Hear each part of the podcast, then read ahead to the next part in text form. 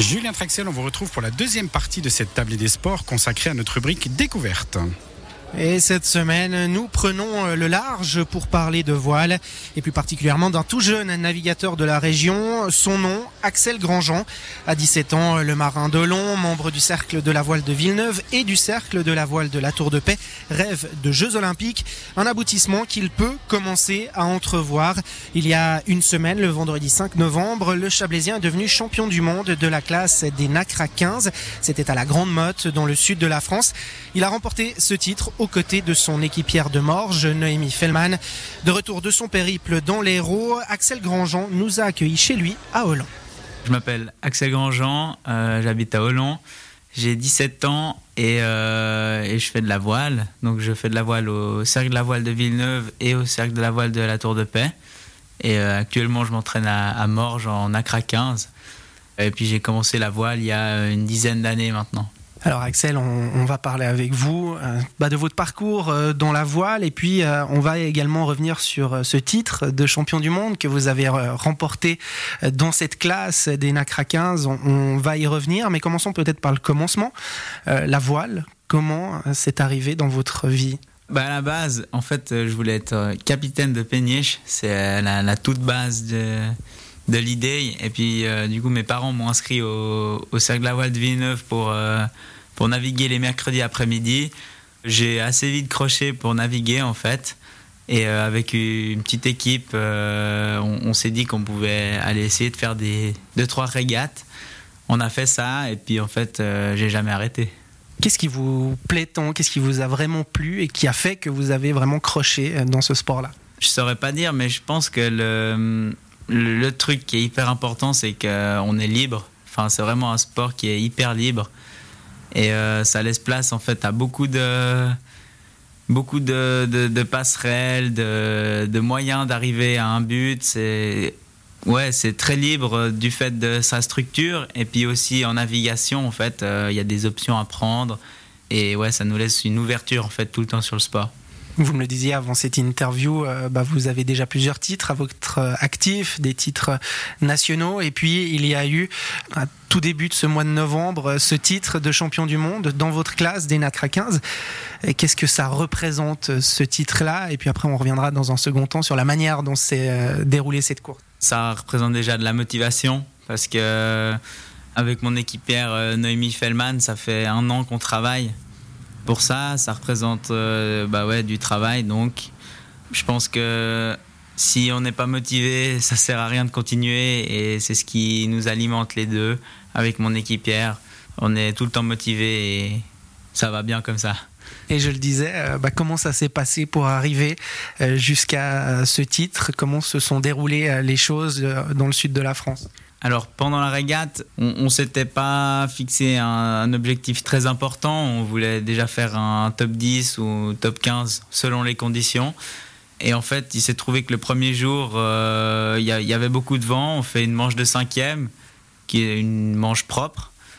Et on s'est dit, bah, pourquoi pas, quoi. Euh, on va faire un championnat sans trop prendre de risques pour garder euh, garder de la marge. Et puis le deuxième jour, euh, on commence à gagner deux manches, je crois, ouais, deux manches.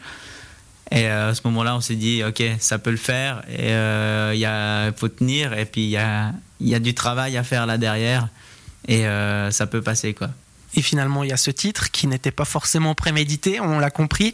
Ça, vous en attendez quoi maintenant un titre comme ça, qu'est-ce que ça peut vous ouvrir comme porte? Euh, bah déjà, ça ouvre les portes à notre euh, qualification au, championnat du monde jeune, donc euh, les, championnats du monde sur sélection avec un seul bateau par pays, comme, comme les Jeux Olympiques en fait pour les jeunes.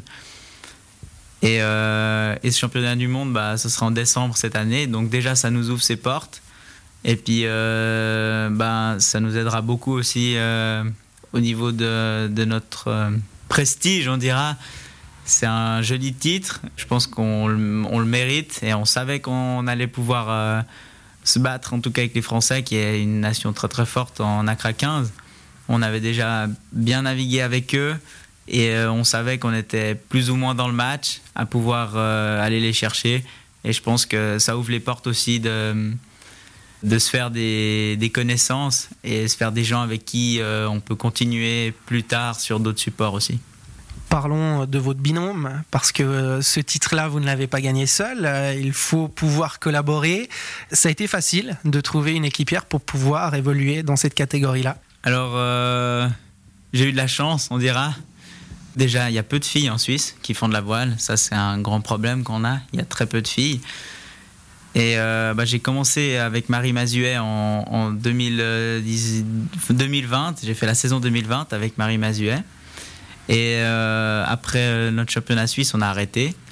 Et euh, Noémie Fellman, en fait, était avec un barreur qui arrivait sur ses 19 ans et qui s'est dit Moi, je veux arrêter tranquille. Et on a discuté une fois ensemble. Et puis il m'a dit Moi, j'ai une idée. Tu navigueras avec Noémie. Et puis, bah voilà quoi. Ça s'est fait. On a discuté avec les coachs. Et puis, on a commencé à naviguer ensemble. Et puis, euh, il y a aussi un autre aspect en ce qui vous concerne, c'est que bah, il y a la voile d'un côté, mais il y a aussi les études. Il faut pouvoir tout conjuguer, surtout que euh, on peut vite être amené à aller à l'étranger, à devoir passer du temps euh, sur place. Comment ça se passe à ce niveau-là? Comment vous jonglez avec les deux aspects? C'est vrai qu'il y, a les études qui sont une, quand même une grande partie de ce qu'on fait pour le moment. Et donc, bah, là, je suis au gymnase en deuxième année à Auguste Picard. Et c'est un gymnase sport-études. Donc, j'ai vraiment beaucoup de chance en fait d'être là parce qu'on a des après-midi de congé euh, où on peut se dévouer complètement à la pratique de notre sport. On peut aller euh, faire du physique, on peut, on est vraiment très libre en fait. Et euh, ça, c'est une grande chance d'avoir ces structures-là chez nous. Et je pense que ça fait partie de notre organisation de pouvoir naviguer tout en continuant à faire des études. Et euh, pour l'instant, ça va, donc il n'y a plus qu'à continuer. Bon, on va parler de la suite, ouais. comment vous le voyez, votre avenir, euh, en particulier hein, dans ce monde de la voile? Alors, euh, pour l'instant, j'arrive pas à me faire d'idées hyper précises, on dira. Mais déjà, avec mon équipière, donc avec Noémie, on, a les deux cet objectif de faire les JO. Et c'est un, un, objectif à plus ou moins long terme, parce qu'on parle plutôt de 2028 c'est le gros plan qui est euh, pour l'instant en avant. Donc euh, on veut faire ces JO et on veut se donner les moyens, donc passer sur le NACRA 17. Et ce serait déjà en fait l'année prochaine qu'on fait cette euh, transition entre le NACRA 15 et le NACRA 17. Et dans l'immédiat, Axel Grandjean et son équipière Noémie Fellman vont se concentrer sur les championnats du monde des jeunes, un événement qui est prévu du 11 au 18 décembre à Oman. On part en musique quelques minutes et puis on se retrouvera dès 18h30 pour parler de cette 13e édition de l'International Chablais Hockey Trophy, là où nous nous trouvons ce soir.